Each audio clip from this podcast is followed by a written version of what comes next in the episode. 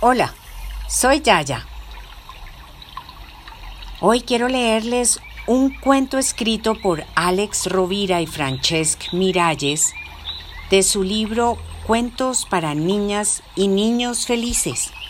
35 historias con valores para sembrar la felicidad de la editorial Destino. Escuchamos de fondo los bellos sonidos de la naturaleza del canal Mi Paraíso Visión. El cuento de hoy se titula Semillas de futuro. Cultivar para poder dar.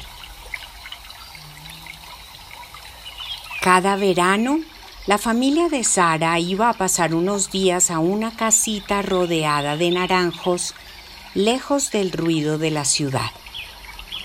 Sus únicos vecinos en aquellas jornadas de descanso eran otra familia cuyos niños se habían hecho amigos de Sara y de su hermano y estaban al cuidado del viejo Elías.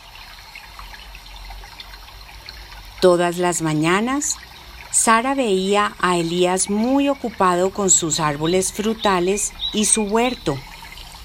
Era un señor mayor, pero seguía esforzándose por mantener sus cultivos en condiciones.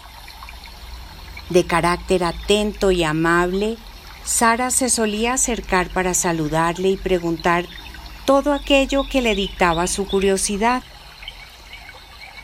Aquel día hacía un calor intenso, pese a ser las 10 de la mañana, y el viejo Elías estaba de rodillas cavando en la tierra.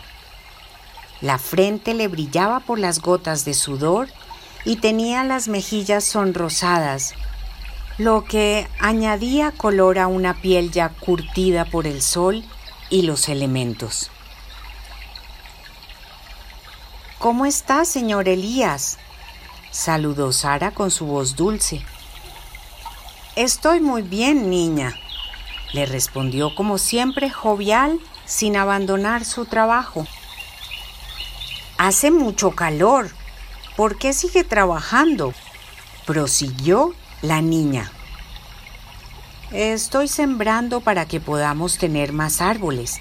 Necesitamos más fruta. ¿Más fruta? Pero si aquí hay mucha y de todo tipo, señor Elías. Sara miró a su alrededor como quien da un repaso a los estantes del supermercado. Con toda la fruta que crece en estos árboles, hay de sobra para todos, ¿no? Y hace tanto calor, se atrevió a decir Sara. Tengo más de 80 años, sí, pero eso no importa. Además, señor Elías, estos árboles van a tardar años en crecer. Sara reflexionó en voz alta. Usted es mayor. Ni siquiera llegará a verlos cuando empiecen a dar frutos. ¿Por qué no deja que otros planten árboles cuando sea y ahora se marcha a tomar el aire y a beber agua fresca en lugar de estar aquí? El anciano sonrió y, llevándose los brazos a la cintura, dijo, mi querida Sara, al igual que yo he comido toda mi vida las frutas de los árboles que otros sembraron, sin que les importara si la cosecha era para ellos o no, yo siembro ahora estos árboles para que otros sigan disfrutando de buena fruta en el futuro, aunque solo sea en honor a los que nos han dejado el premio de su trabajo el esfuerzo merece la pena. Para pensar y crecer. El hombre que plantaba árboles. Hay un libro fantástico que te invitamos a leer. Se titula El hombre que plantaba árboles y su autor es Jean Guiono. es una historia maravillosa que nos cuenta cómo una sola persona plantó miles de árboles y creó un bosque extraordinario en un lugar que había sido totalmente destrozado por la mano del hombre.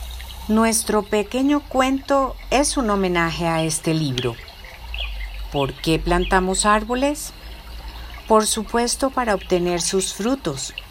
Sin embargo, la grandeza del señor Elías consiste en su capacidad de pensar a largo plazo, incluso cuando ya no esté.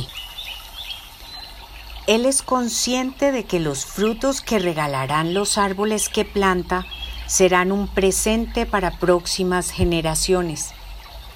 Qué mensaje tan inspirador. Sembrar pensando en el futuro y también por gratitud y para honrar a los que antes de nosotros plantaron los árboles cuyos frutos disfrutamos hoy.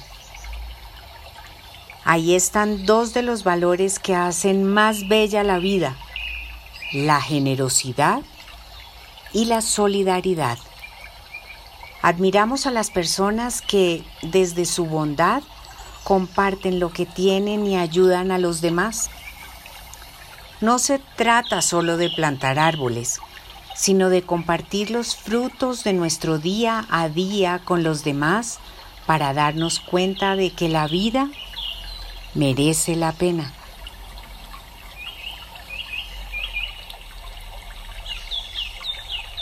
Con todo mi cariño, Yaya.